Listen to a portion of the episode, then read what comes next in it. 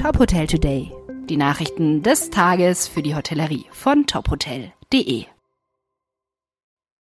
Mit Katharina Gruber. Die Nachfrage im Mai stimmt das Gastgewerbe zuversichtlich. Doch die Kostenbelastung und fehlenden Mitarbeiter bereiten der Branche Sorgen. Das geht aus einer aktuellen Umfrage des DEHOGA hervor.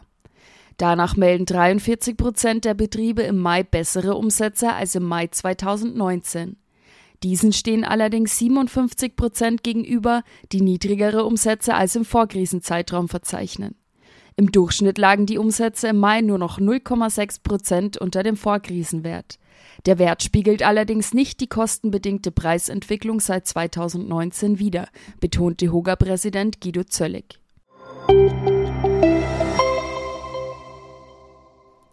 Der reduzierte Steuersatz von 7 statt 19 Prozent für Speisen in der Gastronomie gilt bisher bis Ende 2022.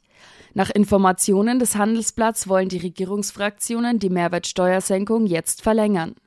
Angesichts der aktuellen Preissteigerungen dürfe die Gastronomie nicht zusätzlich belastet werden, heißt es in dem Bericht. Da die Pandemie das Gastgewerbe so stark getroffen hat wie kaum eine andere Branche, bekräftigt der DEHOGA Bundesverband immer wieder seine Forderung nach Entfristung des reduzierten Mehrwertsteuersatzes. Auch Bundesfinanzminister Christian Lindner sprach sich bereits im März für eine dauerhafte Senkung über Ende 2022 aus.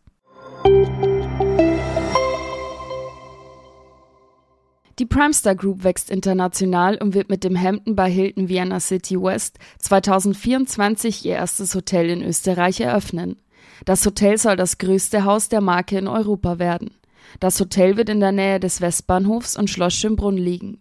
Den Gästen soll unter anderem kostenfreies Frühstück, ein Fitnesscenter, eine Open Lobby und eine Tiefgarage zur Verfügung stehen.